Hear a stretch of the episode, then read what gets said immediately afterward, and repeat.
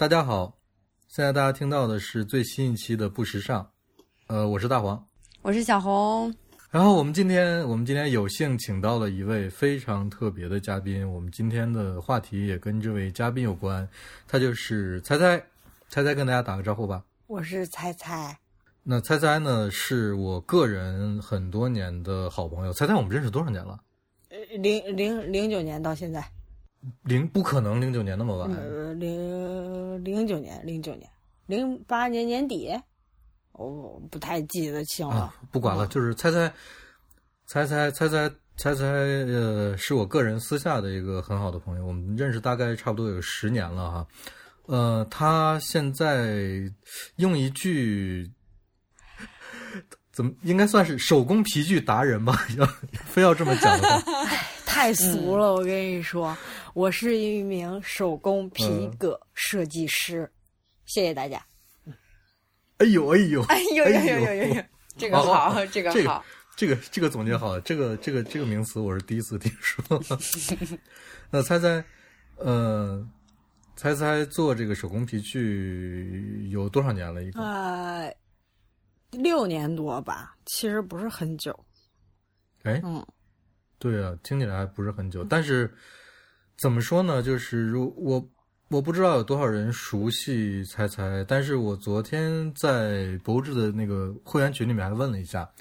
嗯、就仅仅在我们那个小小的会员群里，还是有几个人买过猜猜的产品。哦，是吗？谢谢大家。我也是，我也是，我啊，也是。小小红有小红有小红对，小红也买过，对对对小红也买过。小小红是经常买，啊，这你也知道 因为我有一个客服会告诉我。啊？哦，我买过小象，买过小蝙蝠，还买过纸巾盒。非常感谢。你你怎么买的都是一些小东西？因为因为它的大件儿太贵了，我一直没忍心下手。嗯，哎，但是但是我们今天就要就要聊一件事，就是贵有贵的道理。对，我知道，但是还是有点儿，就是还是得想一想。对，我觉得购物要理智。啊，但是我觉得小红应该是，因为之前你也在，你也是在国外嘛，所以，嗯，嗯、你的那个下手的欲望应该还是在某种程度上想被遏制住。嗯，只是就是因为猜猜的包的价位，就我没买过那么贵的包，我至今没买过那么贵的包，哎所以嗯，我也主要是我觉得还是嗯，知道我太晚了，你知道吧？这早期的还是没这么贵的。我觉得有道理，就是 你要是你要是在他在你要是在他刚开始做皮具那两三年买包的话，你你还是很轻松就能承受得起的。我觉得，我觉得猜猜你现在嗯包，哎，甭管贵便宜吧，这这这是另外一个问题。但是，呃，我们先说产量吧，就是这个手工皮具的产量到底怎么样？你你你其实，呃，绝大多数时间就是完全是你自己一个人做包，对吗？自始至终。基本上就只有我一个人，嗯、没有助手。对，但是你的包其实分为好几种类型嘛，比如像小红刚才说的，呃，小象啊、小蝙蝠啊，对对对那就是就是很轻松的，就是几锤子就出来一个东西嘛。然后还有那种小的是我可能是一个比较分裂的设计师。是吧？对，就我们明明说的是手工皮具，然后说的是包，这时候突然出现一个小象、小蝙蝠，嗯，好吧，就是我我还见过什么小兔子之类的这种东西。好，那但是还有比比这个小象、小蝙蝠稍微大一点的，就是小的钱包、硬币包、收纳袋这样的，也是比较小的东西。嗯，呃，这种小的东西，大概你一天能做多少个呢？一天啊，因为我的工作时间其实算比较不固定的，嗯，就是十点多上班的话，六点多下班的话，可能一天你不用说的这么具体，不不你不说的这么具这体。这这这这这算比较平均的吧，一天。就是你可以，你可以这么说，你说我如果平均，我如果一天能工作八小时的话，我这 我大概能做多少个？大概，就是你不用告诉大家你的上下班时间。其实我也不知道啊哎，我我也不太知你估计一下嘛，你我也不太清楚，因为根据款式的不同的话，肯定是有不一样的。比如，那要不你就这样说，嗯你你做一个什么东西大概需要几个小时？我现在，对，你可以说一个具体的，因为我现在嗯所在贩售的款式都是我比较熟悉，做了一两年以上的，就是一些基本款的话，我可能会，比如今天能做三个卡包这种，嗯，因为我现在比较喜欢就是简单一点的款式，它就需要用，比如一般都是整块皮料进行。就是结合在一起，嗯结合成一个包这种，所以它不需要什么缝线，嗯但是它需要比较细致的那些钉合那种感觉，那种，所以可能就是还有剪剪，对，就是剪皮子也需要比较细致。嗯，算是吧，反正就是比较上手的话，可能一天有三个卡包是可以的。我嗯我先就是我觉得要跟大家稍微解释一下，什么叫整块皮料做成的一个包。就是、就拿卡包来说，我的那个双层卡包来说，它是有两个隔层，但是有两个隔层，一般传统的卡包你是要需要几块皮裁切下来之后进行缝合的，是吧？但是我就是比较喜欢简单一点，就最最传统的想法，可能就是你像两个隔层，那就三块皮缝在一起就有两个隔层嘛，对对。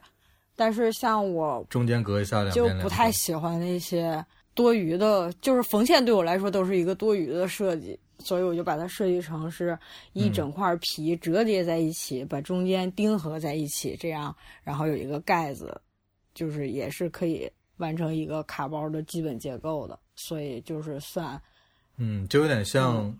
就有点像我们买的那种折纸书对，对对，我从我从一开始做皮具就比较喜欢这种折叠的感觉的设计。嗯因为这个设计可能看起来特别简单，但是首先它就是要比传统的更费皮料，而且需要更嗯好的位置去才能折叠出一个不易变形的一个产品。嗯，大概就是这样。哎，我觉得这个这个说的就很专业了，就是比如说，嗯就是就像刚才说的，如果一个卡包两两个隔层用三块皮缝的话，那我们就可以随便找三块就三个不同的位置，对对对对对，小块的皮拼到一起就可以了。对，但是如果用一整块皮的话，我们既要找那些颜色比较均匀、没有大的疤痕的皮，对，就呃，又要又又又出现一个情况，就是说有些地方可能就浪费了。浪费的地方当然可以做一些小东西啊。皮子主要有一个松紧度嘛，你要取到它最好的那个松紧度差不多一致的位置，然后它有皮面儿比较保存完好的，然后进行一个裁切，然后裁切下来多余的位置就都全部都是，不能说是浪费吧，就算损耗。我的东西就是看起来，看起来你的损耗那些损耗的那些部位，其实就是可以拿去做一些小蝙蝠、小小蝙蝠对，是不是？差不多吧，大概是嗯这种。那你要是做一个大包的话，大包的话，大概需要多久？因为我现在大包可能因为我都是手工缝线，就是没有机器双手缝制的那种，所所以我的大包可能会比较久一点，就是三天左右吧，差不多完成一个啊，嗯，两天半，再具体点儿。但是，但是你不是那个，嗯 你刚才不是说你 你的那个工作工作时间不是特别固定吗？就是其实我我个人感觉啊，因为我我比较了解你，我个人感觉你其实做一个大包的时间比这个还是要长一点。嗯，因为我把它当做一个工作的话，可能就会一直做，因为想尽早尽早嗯交到客户手里，这样、就是所以尽快完成嗯这种比较好。主要是我的工序，其实可能之前我就说，我也不知道通过什么。呃，方式来说我这件事，来进行一个发声这种，因为我的工序可能跟传统别人的工序还是有点不太一样，就是特别的处女座那种感觉，所以就会可能更就是慢。你嗯你你要那个精益精益求精，每一个地方必须得完美无瑕，你才能接受，是吗？就是我的缝线大包的那种，如果是两条缝线是在一起的话，我就会做成左右对称的那种感觉。这个左右对称，我得解释一下，是是那眼儿必须对对在一起，对对对？在一个水平线上。就是我嗯我稍微跟观众解释一下，呃，听众解释一下，我稍微跟听众解释一下，就是你缝线必须要皮具上的缝线是要先在那个皮具上钉那个眼儿，对，就是先再把线穿过去，对吧？，对先打孔，然后再穿过去。但是，一般打孔就是一竖条一竖条的打嘛，你会先打左边这条，然后再打右边这条。但是你但凡是一个打孔的状态，你都会有一个误差，因为皮子有松紧度。嗯但是我就会嗯，每一个孔都是点好的，单独打每一个孔。它在图纸上都是一在一个水平和垂直的线上，你明白我意思吗？你最后要保证，就是说这这两个拼在一起的皮两边各有一条缝线，这两条缝线的每个孔都是轴对称的。对对对对对对。这个听起来好像不是那么难，但是对对我我个人是清楚这这件事有个听多么起来就变态，听起来就挺难的。听起来就挺难的是吗？嗯，而且如果你进行缝合的话，你肯定是要缝嗯两层皮子缝到一起吧？像比如我现在做的款式就是那种包边儿的，就是把一层皮卷过来包过来这种，让它没有外边的那个嗯。贴合的那个缝儿，所以我就需要在这嗯。一条线上打两条打两条孔，一条缝线上打两条孔，然后再进行缝合。然后就等于是，然后对面那那个那张皮上又有两条孔，不是，就是这这就是这一条背带上要有四条线的孔，最后它只能缝出两条线，你明白我意思吧？啊，我明白了。然后这这四条线全部都是轴对称的，小红，你现在是不是觉得觉得那个猜猜价格不贵啊？我觉得一点儿不贵，我准备思考一下。但是？但是我以前看中的款式，你现在已经不做了。对，好多人都说过这个问题，因为是主要是以前是材料的限制，所以就是因为我的设计都是根据材料进行设计的，就是这个材料的软硬度和薄厚度和它的颜色适合做什么样的款式，我就会设计什么样的款式。但是这个材料如果已经没有的话，可能这个款式我就不会再做了。如果把这个在这个款式的基础上再改良的话，我可能需要很长一段时间。我现在的设计的进度比以前要慢的很多，因为会比较慎重，就没有那么随性了。哦，所以说就是皮，就是就是皮是先决条件，对对对对对就是你在设计一款包之前，你要先拿到对，材料是先决条件，包括它的颜色和厚度都是。嗯、我看你现在最新的一季产品用的是那个叫呃，当然英语我都不太敢读啊，是 Howin，对是 Howin 是这个这个皮子是吧？是美国的。翻译成中文叫赫尔文。这个是就是你是就我大概什么时候拿到的这种这个皮子呢？这个皮料可能是早四年前我就拿到过一次它的那个马臀皮，嗯，然后当时觉得、嗯。哇塞，这个太奢华了，这个。这轻易不能用啊，这个。最后还是让我乱七八糟我给它用掉了。然后再后来，因为，通过我一个做服装的品牌的朋友的介绍，呃，认识了这个嗯。皮料在中国还是算香港呢，算中国吧，现在的代理商，嗯。算算中国，啊，算中国 啊，不好意思，不好意思啊。然后代理商这样就有一个正规的进货的渠道了，然后我就开始使用这款皮嗯料。就是，然后你现在的现在的这一批，就是最新的这一批产品是在呃大概什么时候你就开始思考，然后开始设计，开始做的呢？嗯，因为我们现在是看到的结果是它马上就要是已经开始卖了吗？还是啊，对，今天刚开始卖的。今天刚开始是吧？我们录音的，也就是我们录音的这一天刚开始卖。对对对，今天刚开始发售这个，它这一款这个品牌新开发的一款皮料，然后我之前拿到过小样，然后觉得挺合适的，后来就定这个皮料，定了之后拿到手里，可能又过了几个月吧，然后进行开发和设计，然后经过一段时间的测试，然后才上架的，可能需要个至少半年以上，周期还是比较久的。呃，那哎呀，这个我觉得里面就有很多有有意思的事情了。就比如说你刚才讲那个，嗯，做工的问题啊，然后还包括颜色的问题。对对对就你比如说你你是你会你可以拿到你想要的颜色吗？还是说它还是根据它每就是皮料供应商提供的颜色是什么样，你就能你就就拿什么样的颜色？我拿的都是他提供的颜色，但是据交流来说，好像是可以定制颜色，但是这个中间这个误差，我风险我有点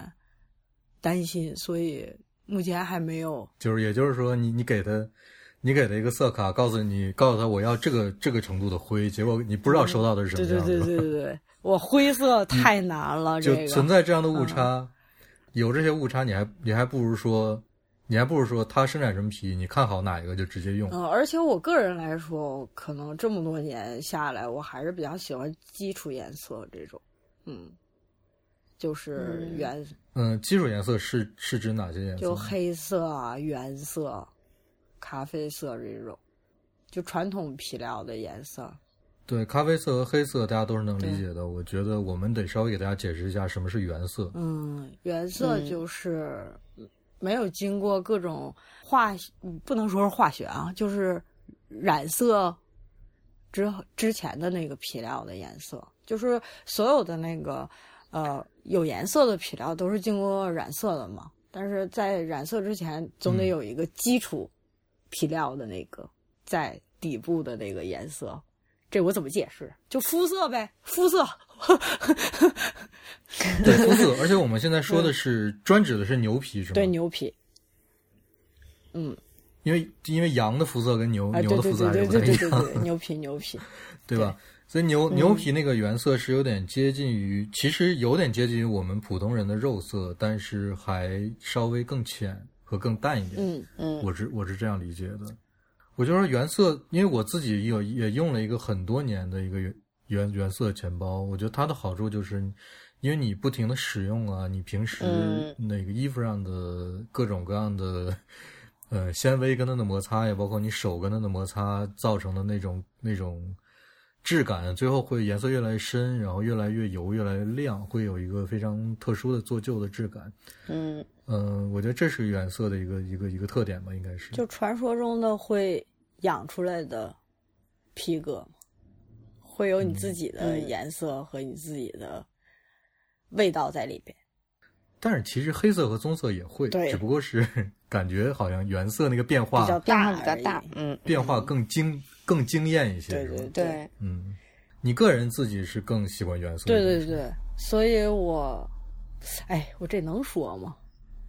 啊，也也没什么。说呀说呀，说所所以其实我一起拿到的有黑色和原色，这个 Hoven 这款 Dear Born 这个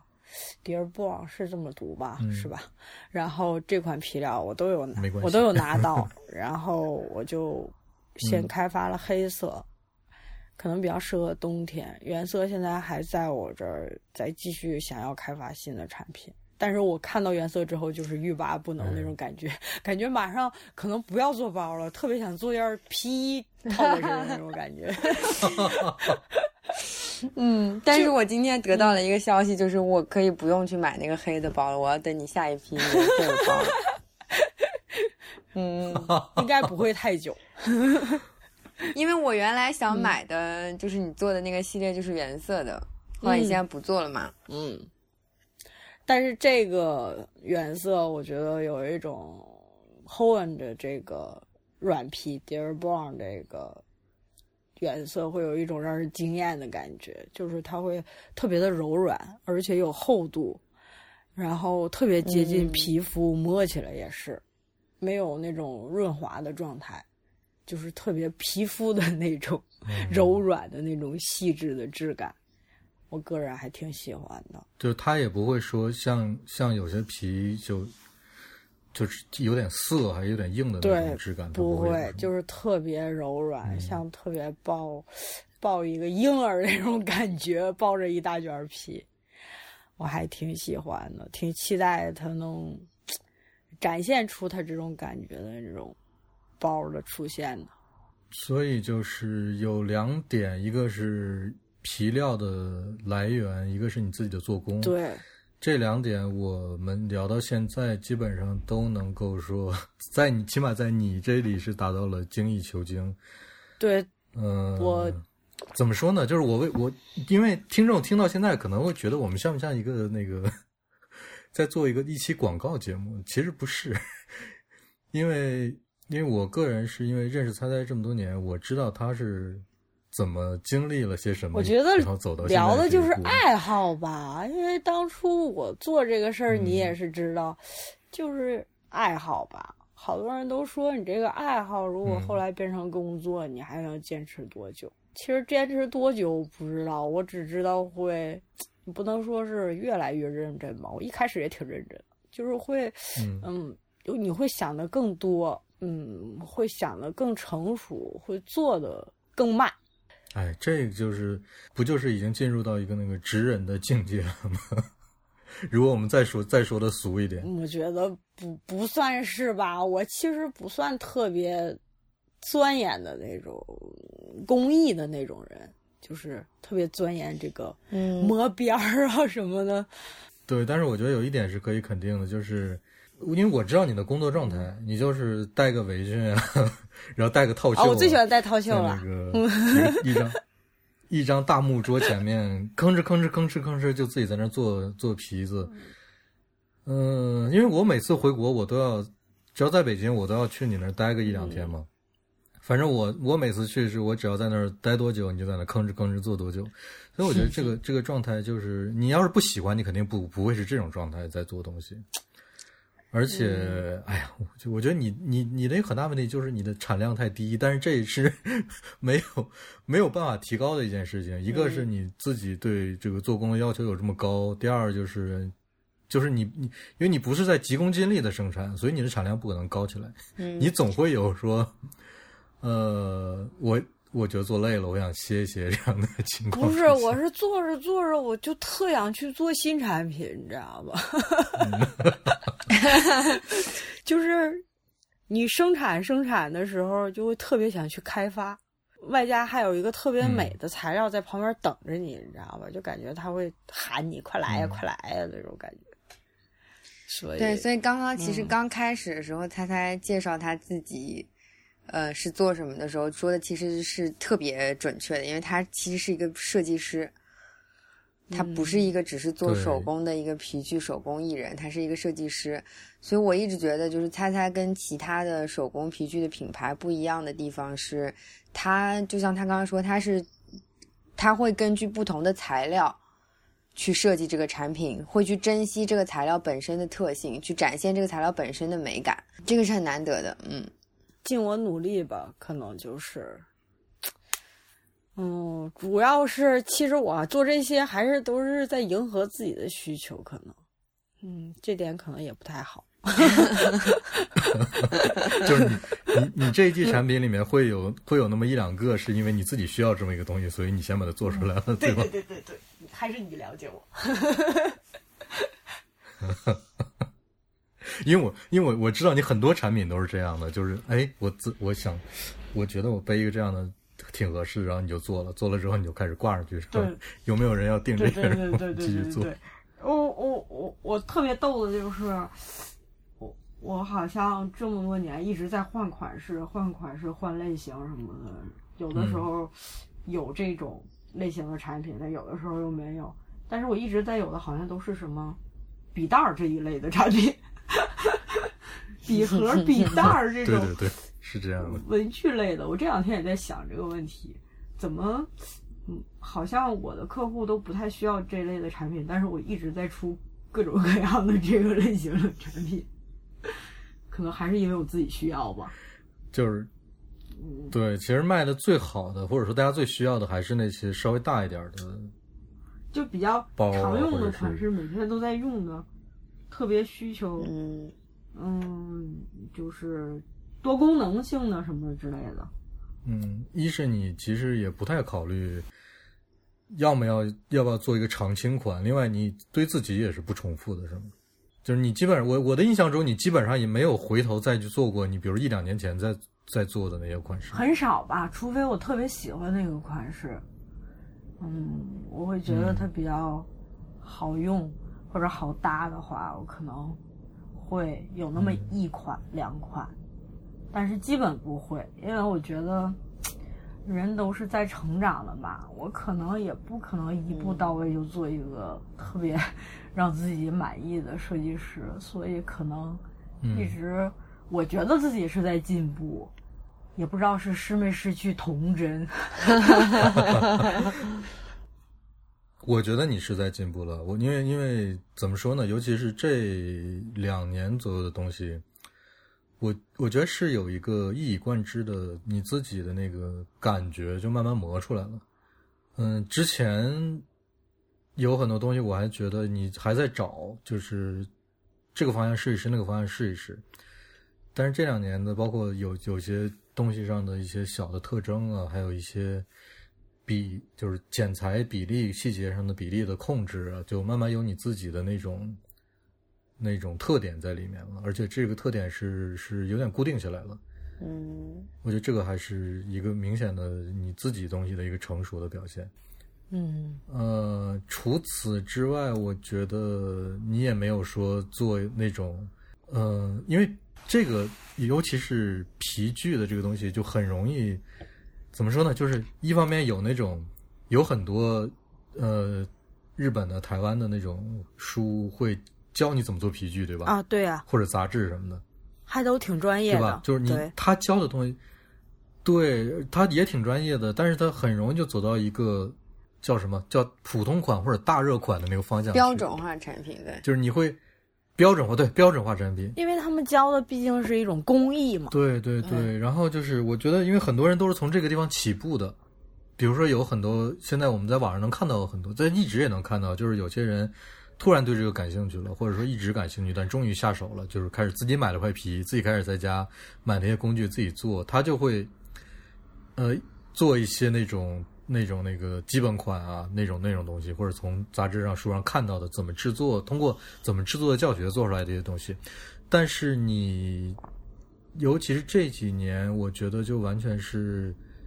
能看到很多你自己的东西在你的产品上，就完全就跟这些早期的东西已经脱离了。这点我还是觉得挺好的。可能之前我就是想做一些东西供自己使用，或者供也喜欢同类型的人一起使用这种。但是现在可能更想的就是表达我对这种材料和这种设计的一种看法吧。就是皮具也可以是有一种不同的感觉的一种一种产品。嗯，它不是一个只是使用上的产品，它也能表达你自己的一种喜好的这种感觉的一个物品，这种就像配饰一样，可能是这种感觉，也不知道我形容的对不对。就就怎么说呢？就是它可能跟跟那个，比如建筑材料，建筑要做的话，需要根据材料来做一些做一些调整。嗯，比如说混凝土的房子就会有一个样子，然后钢结构就会有一个样子。如果我一个扶手想用混凝土来做，想用钢来做，和想用木头来做，会是完全不同的结果。即使是同一个设计师来做，就是他建筑师会对一个材料有一个感受，根据这个感受来调整它在空间中的大小、尺寸和位置和厚度和质感。我觉得就皮具也是一样的，就是你要拿到材料，看到它的、摸到它的厚度，要要对它有感觉，对它的柔软度、对它的硬度、对它的质感有一个判断，再来考虑我应该拿它来做什么。我觉得这是是非常天然、非常对的一件事情。只不过是我我觉得，要是就像你这样做到现在这个程度，有思考才能去深入的去真的把这个事情实现，这这这是很不容易的一件事儿。嗯。嗯，那猜猜你你你制作那个皮产品的时候，一直都是这样一个逻辑吗？就是你看你能拿到什么样的皮子，根据皮子本身的特性去做产品，有没有过就是反过来，你会先有想要一个什么样的东西，你想要什么样的皮，再去找那个皮呢？嗯，基本上没有，嗯嗯，很好像是没有出现过 这种情况。其实有的时候，我觉得也可以换位思考一下，但是我觉得嗯我喜欢的材料，我可能还没有还没用够呢，就是可能还有没碰到的这种，所以就这种反向思考，我还没达到那个时候，可能。这件事儿整个这个系统就和那个服装产业是一样的。是的，嗯，就是你无论是多高的牌子，就是地位多高，或者是设计水准多高的牌子，它的设计基础一定是当年或就不能说当年，就是它开始做设计那个那一年那个时间段的 面料供应商给的提供什么面料，嗯他得拿到面料才能知道我这整个能不能符合我今天思路。如果他先有一个思路的话，更多的是我拿到面料之后，我突然有了这个想法，然后再去做东西。这个东西会，这个产品可能会到第二年或者两年以后才出现，才上市。啊，对，然后下面的那些小牌子就会根根据根据大牌子做这些东西，再去模仿、抄袭，然后等等等等，做一些更消费品的东西。但是这些追根溯源，其实是会追随到面料供应商那里。哦，是吗？嗯服装原来也是这样。是啊，哦，嗯，对，是这样的。对，服装很多时候是先选面料，然后再去做产品嘛。但是哦像其实比如说，在现在的牛仔裤行业啊，有的时候是反过来的，就是很多品牌它会先去选今年的这个洗水，选完了之后再去根根据，比如选洗水和裤型，然后会根据洗水跟裤型再去回头去找合适的面料，有的时候是反过来的，嗯，哎，我觉得这个这个怎么说呢？这是一个对这是一个服装产业的特例，就是牛仔裤的洗水这件事情。对，是个特例，对吧？是个特例，包括有些要生产做旧款的皮衣，就可能也会逆向去寻找一些材料，嗯但是它它是因为它要有一个结果在先的一个这样一个逻辑，所以跟那个一般的设计思路，对，比如说他今年想要这个洗水，那有的面料它是不适合做这个洗水的，或者有的面料是不适合做破洞的，所以他会先选那个洗水嗯跟那个裤型什么，再回头去找合适的面料，就有点不一样。哦对，哎哎，我我觉得这个我们甚至可以单独聊一期，叫做我叫做做旧，哦，嗯，就就是这这真的是一个很很有意思的话题，就是整个的产业里面有一个小小的区域是。我故意要把这个衣服做成旧的效果，再卖给你。哦，嗯我之前也有过一 嗯一两款产品是做旧的，哎，你有过吗？我没有。我有。过一个褶皱的原色的包，嗯，就是做旧的，那个时间要更久，就更早之前对？对对对，几年四年前，那个是你是，嗯，是你你来做旧吗？还是说工厂直接就给你做旧好了？我来做旧。你当时是怎么做旧的？我当时我不能告诉你，嗯，好，你知道这个做旧的这个这个千万要剪到节目里面。这个做旧的这个步骤，说起来特别的黑暗料理那种感觉。好的，你想啊，它是做旧的的，嗯，其实没有什么啦，就是把皮子进行洗水之后再塑形嘛。对，有好多哎，但是嗯是这样，就是你是你是根据自己的想法在做旧吗？还是说其实是有一个做旧手册的？没有根据我自己的想法。啊，那还蛮有意思。那你不要告诉我了。嗯，我不想知道。偶然间我我试验了一下，然后觉得皮原色皮洗水了之后，嗯它会变硬嘛。嗯然后变硬了之后，你就可以进行一个简单的塑形，对塑形。然后就会发现它嗯有不、不一样的感觉。然后在上油了之后，嗯塑形过的位置颜色都不均匀，所以还挺有意思。就做了一次，呃，我我知道有一些法国和意大利的小作坊，他们是专门做，就他们用选的皮也不是选那种呃质感均匀啊，特呃或者说光滑那种皮，他们就是找那种有瑕疵的皮，然后找那种每一块都不一样的。这个事儿，我觉得其实有的时候对皮料来说还挺不公平的，就是怎么所有人都要，呃，皮面没有瑕疵的，没有虫咬的，没有没有颈纹了这种皮料，因为你想，如果你做一个大包，你要让它是一个嗯简单、干净利落的款式的话，你可能就会使用一个大面积，那个大面积它。就是一张皮进行缝合那种，接缝越少越好嘛，那面积就越大。越大的话，你肯定就会避不开一些有更更有可能遇到一些有问题的地方。对对对，嗯。但是你想啊，它一个牛怎么可能一辈子没有被虫子叮过？没有没有没有跟旁边的牛对对没有摔倒过，没有撞过，没有蹭过树什么之类的，就是会有一点点小小的问题。你要非要避开它，我其实觉得对这个这张皮还挺不公平的。都是在一张皮上，怎么还有地位的悬殊呢？这种。哎，对，所以，我我觉得我是个人是能接受，比如说一张皮上有一点什么什么问题。对，所以常规的皮具的话，会用一些染色呀、打磨呀、化学的处理，把这些东西呃给它弱化掉。嗯，就是看起来更均匀、平滑这种感觉，就利用率更高嘛，嗯，就更节省成本。我还是比较喜欢自然的状态。嗯。我我们接下来可能要说一个稍微敏感一点的事情啊，就是你看你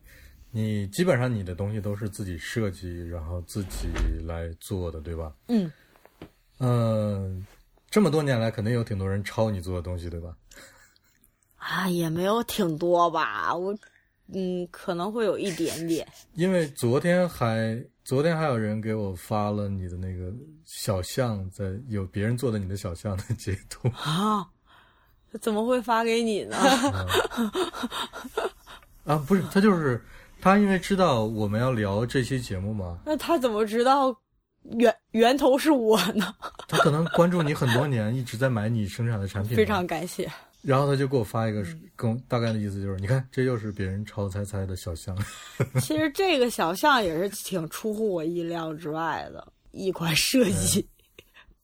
爆款。其实这个小象早些年的时候刚做出来的时候，就有过这个话题的争议。嗯，因为原来它是有一个原版的，它的原版是一个国外的小孩的双肩包，就是背的那种双肩包，大号的，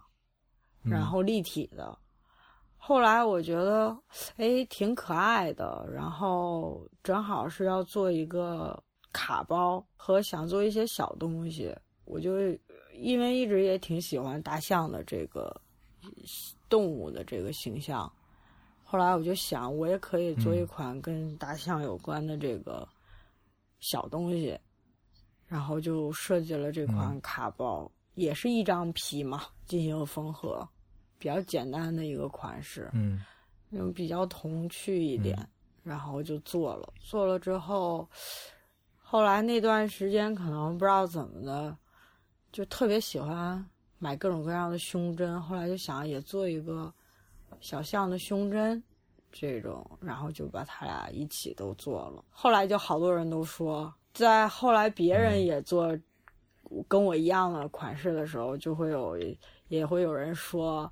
呃，别人抄袭我，然后有人说我抄袭别人。然后有人说他没有跟别人做，说我没有跟别人做一模一样的东西，但是别人在跟我做一模一样的东西，所以还挺挺备受争议的这种。但是我自己没有当做一个，就是没有在意这件事，因为本身这款产品就是一个搞笑的产品，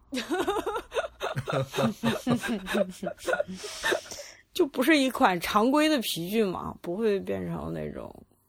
经典款的一个感觉，就是一个玩味的状态做出来的一个东西。你除了这个，对你除了这个小象之外，嗯，其实别的产品也还是有人在模仿着你在做，是吧？可能后来做过几款特别一点的，比如后来用原色皮做编织嘛，用原色皮做编织，编织也不是我个人的那个什么。就这个工艺，这个工艺肯定不是你的你的设计或者发明，只就是一是一个成熟的一个对对对一个技术。但是用原色皮做的可能会，我个人是没有见到过。呃，外加它那个皮尾皮头的一个收尾的那个形式，就是在缝线这种，也是我自己觉得比较有特点的一个，算设计吗？我也不知道。算设计，因为因为因为你我我给大家描述一下，就等于是。嗯，你用一个呃原色的皮条编织形成了一个面儿，对对对。但是在收尾的时候，你是把这个所有的那个接头都插到了另外的两块缝合的皮里面，就是都把所有的接头都重缝了一道线。对，在结束那个地方，你做了一个一个用线做成的一个点。对对对，就是每一个接头都有一个点，这样。其实这个些我都没太在意，就是它会被别人所喜欢。所接受、所嗯制作同款类型、所再利用，嗯，对对对对，嗯，因为我觉得我我我的点可能跟别人不太一样，就是他们做的可能都不是我特别喜欢的我自己的东西。就是你你你你当然会觉得，只要别人，因为这东西是个，呃，就算是别人有些是有些那个所谓的手工皮具，它其实也是工厂量产的，嗯，但是你你如果觉得，虽然可能你的一个。工艺上的想法被别人用了，但是他做那东西我也不喜欢，也跟我的也不如我做的，你就觉得无所谓是吧？是有这种心理吗？是我我觉得你可能有点这种心理，凭我对你的了解有可能是，如果他给你做一样的东西，你又觉得他的东西特别好，特别喜欢，那我可能会特别在意。你你有的时候对于一些模仿这种模仿的产品不在意的点，是因为你觉得，哎，这模仿了来模仿去做的也不怎么样。大概是这个感觉，因为可能本身做一样的东西就会让人有这种感觉吧。嗯，对，我觉得是因为因为这属于一个怎么说呢？我有一个什么点呢？就是，呃，做手工这些产品啊，嗯，其实创新的可能性，一方面肯定是款式上你会有一个个人审美上的一个感觉嘛，就是我可能会包的。皮子的翻过来的比例啊，每个地方的结构啊，呃，稍微有那么一点不一样，感觉上就完全不一样嘛。就是你在这个方面有个审美，但是我觉得手对于手工制品来讲，呃，工艺上的一个自己的想法是一件非常重要的事情。嗯，就它它似乎有的时候会比那个。嗯，当然也不能这么说啊，但是它完全是跟那个你的款式上或者说比例上的审美是完全平行也同等重要的一件事情。所以，而且绝大多数的呃，有很就也不能说绝大多数吧，起码有很多款式是比较接近的，或者最后都会因为使用上尺度的关系，就是我们钱包不可能做的超大，因为我们钱有一个尺寸；对，那硬币包不可能做的超大，因为我们硬币它有一个容纳的。重量的一个合适合合适的关系，还有一个放在什么我们的其他的兜里啊，或者包的其他的大包的收纳处、收纳的小袋子里面那些，就是它有个尺寸，所以大家会稍微趋同。在这样一个趋同的前提下，你的那些工艺上的你自己独到的地方，我觉得它也是设计上非常重要的一部分。所以有很多时候，当我看到，哎，猜猜这最近又做了一个这样的东西，工艺上还挺有意思的。当我在稍 稍微过过个半年或者几个月的时间，突然看到有某些手工皮具的一些做手工皮具的一些呃人啊或者品牌啊，哎，也开始做出来类似的一些工艺的东西，我就觉得哎呀，心里面稍微会有一点不舒服。我觉得可能往好的方面想吧，还影响了一些人。还挺好的，最起码没有去做什么爱马仕 A 货这种，也还挺好的。但是我觉得每个人做的东西，就算做一样的，一起大家在一个桌子上，同一时间一起开始做，最后做出来也不会一样的，因为就跟大家一起站那儿炒菜是一样的。就是你每一道菜加什么调料符合，因为最后你觉得啊这个最好吃，但是这只是你的口味而已，对吧？所以就每个人的都不会一样。所以其实可以这么说，就是呃，直人不怕别人抄他。其实也怕，怎么不怕呢？万一有一个人也做跟我一样同款的，然后也轴对称，他卖的好，那也不是怕的。我跟你说，小红，你看他的点多么奇怪，是啊，他不是怕自己的想法被别人抄，他是怕我这个东西别人用我的想法之后做的如果比我好怎么办？我你这个点实在是对对对对，太妙了那万一就是有一个人跟我一起做同一样的东西，所有的东西都一样，呃，图纸也用我的话，步骤也跟我一样的话，最后做出来的东西效果他要是比我做的好，那我还挺害怕的。嗯，你是害怕还是生气？我是害怕，这人太可怕了。这明明都是我的东西，他做，他跟我一起做，他怎么做的比我好？这这，一般人是当别人做的跟你做的一样，不管他做的好不好，就已经很生气了。哦，是吗？嗯，嗯，不会一样的吧？他又不，因为因为你脑中的一样嗯和我们脑中的一样不是同一个概念。哦，明白。你脑中的一样是是标准极高的一个一样，而我们脑中的一样是看起来差不多就叫一样。哦，这样哦，那好多人把小象还做成了那个小老鼠呢，是不是也算一样啊？嗯 因为我有的时候会在那个电商网站网站上看见那个小象的照片儿，各种各样各样，五颜六色，有眼睛没眼睛的都有。嗯，就是会推送这种嗯东西给我嘛。我每次看到了，我都特别想笑，我能笑好久，我觉得太逗了，这世界太幽默了，你不觉得吗？哎呀，我觉我觉得你这个心态真是太好了。就是挺可爱的。虽然我嗯，我不知道他们是不是卖的特别好，挣特别多的钱啊。嗯，如果他们能多挣点钱的话，希望他们把小象的眼睛给他们安上，不要省的一道工序。啊，后来有一件事儿，我还挺有点，也不能说是生气，就是嗯、有点不可思议的感觉。因为当年我不是做了一个嗯折折叠包吗？啊，你还记得吗？就是那个一张皮啊折成一我记得个那个梯形的那个包，我也记得，就是也没有线，对对也没有任何五金的对，一个什么都没有，就是嗯折纸插在一起、折成了一个包。那个，那个我还挺喜欢的，嗯，但是它特别的费料，然后所以后来可能因为材料也没有再用那种材料，就没再做了。但是有一天我在地铁上、嗯看到一个女生背了，然后她居然还有两条背带，然后还有拉链儿，啊，就是还不但对。不但仿制了你的想法，还改了你的对对对，设计。后来我就有一天也是偶尔在那个电商网站上看到了，好、嗯。好多家在卖各种颜色的这一款包，然后变成一个时尚女包这种，然后好像只要几十哦块钱，当时我就觉得太不可思议了。几十块钱的，对。是皮具皮的吗？那我不太清楚了，还有各种各样的贴纸贴在上面的款式，然后我觉得，哇塞，居然有人啊喜欢我这个设计，把它变成了一个时尚的女包，而且这么多家店铺在卖，而且销量还不错，我就是觉得挺不可思议的，就是你不是生气是吗？我不不是生气，你就因为它不是，因为它跟我本身的产品相差太多了，但是它是在我的一个基础的设计的架构上在进行制作贩售，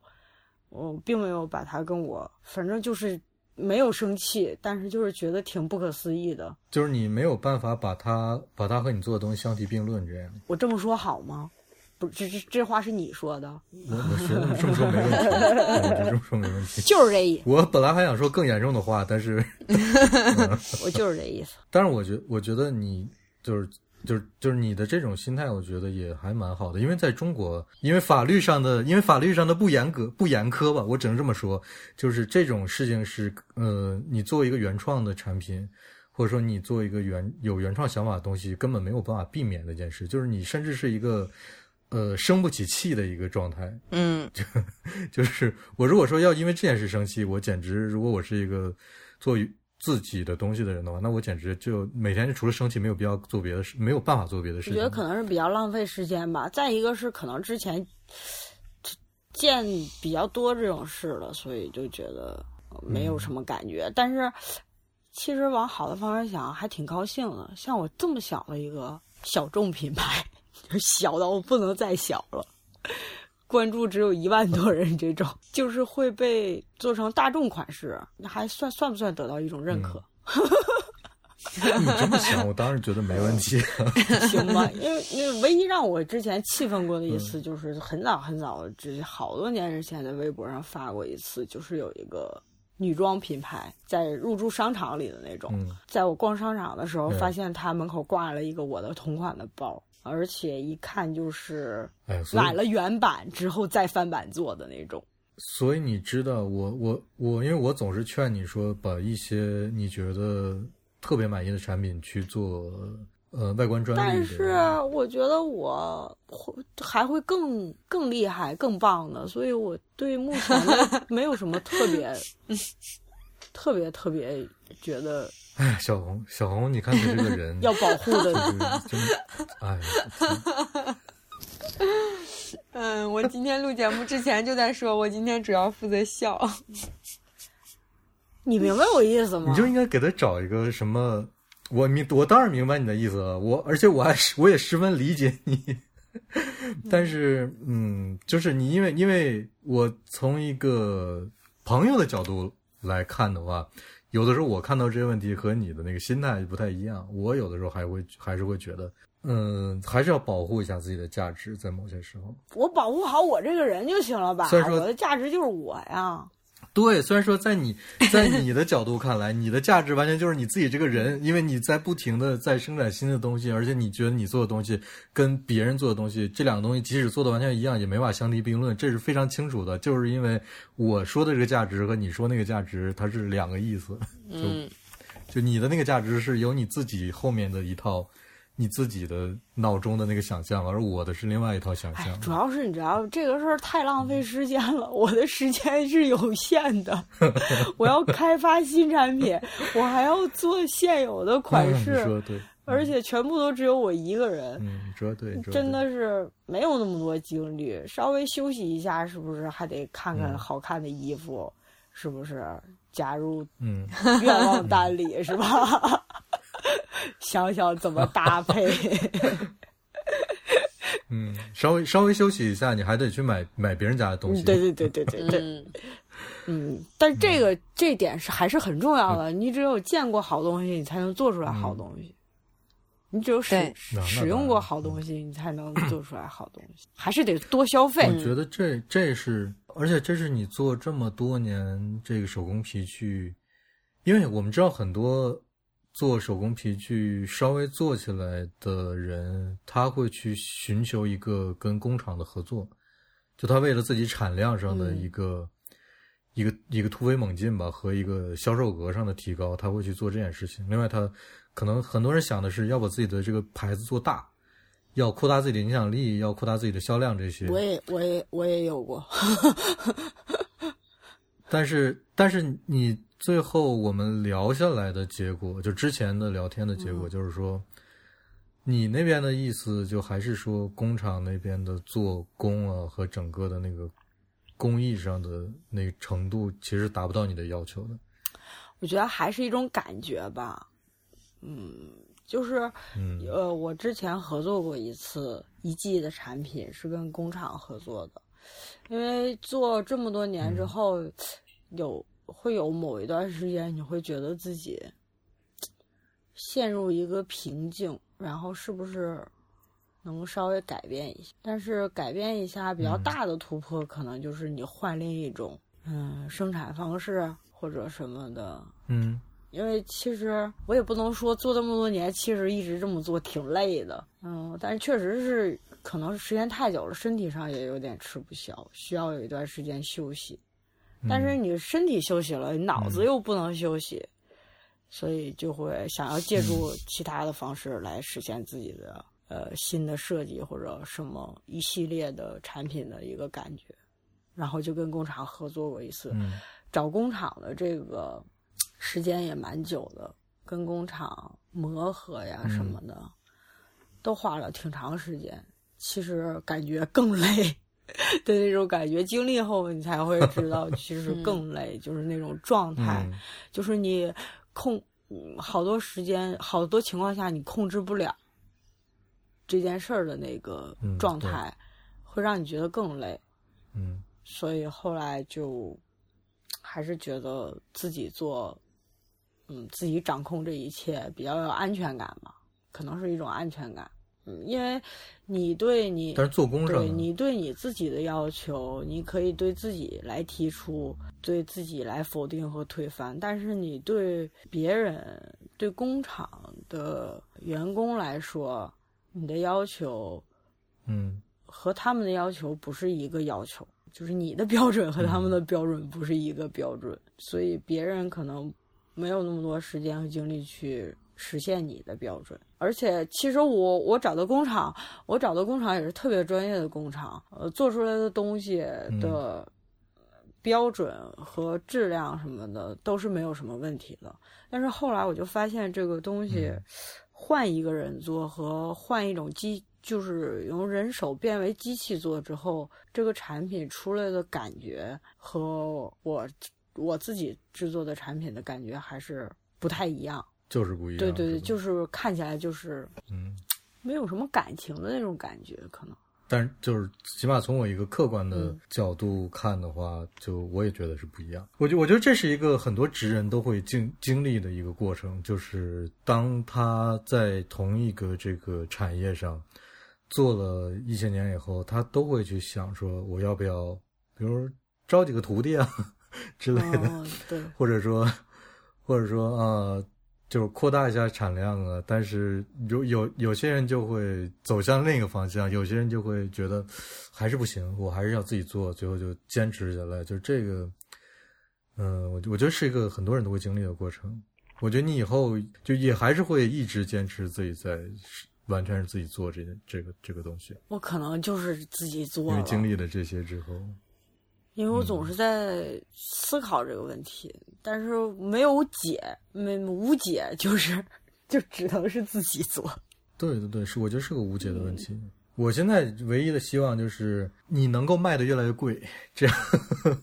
就是这个我这个这个不是说那个你自己定价自己想定价越来越贵啊，就是大家能够认同认同这个产品，能够以消费者能够以接受以更高的价格去。买你的你的这份执着和坚持，这是我我希望看到的一个结果。嗯，我觉得可能都得是时间的沉淀吧，就继续努力呗，努力总会被人能看得到的，只要你努力，加油。好，那我们今天就到这儿吧。好，嗯，再次感谢猜猜的录音，以后我我觉得有机会还会找你录一些别的东西。我觉得我还是得买一只包。对啊，你快去买包。可可，嗯，但是你要等下一季是吗？就有点等等不及了，有点等不及了是吧？太好了，太好了，嗯，希望希望很多人听完都等不及了，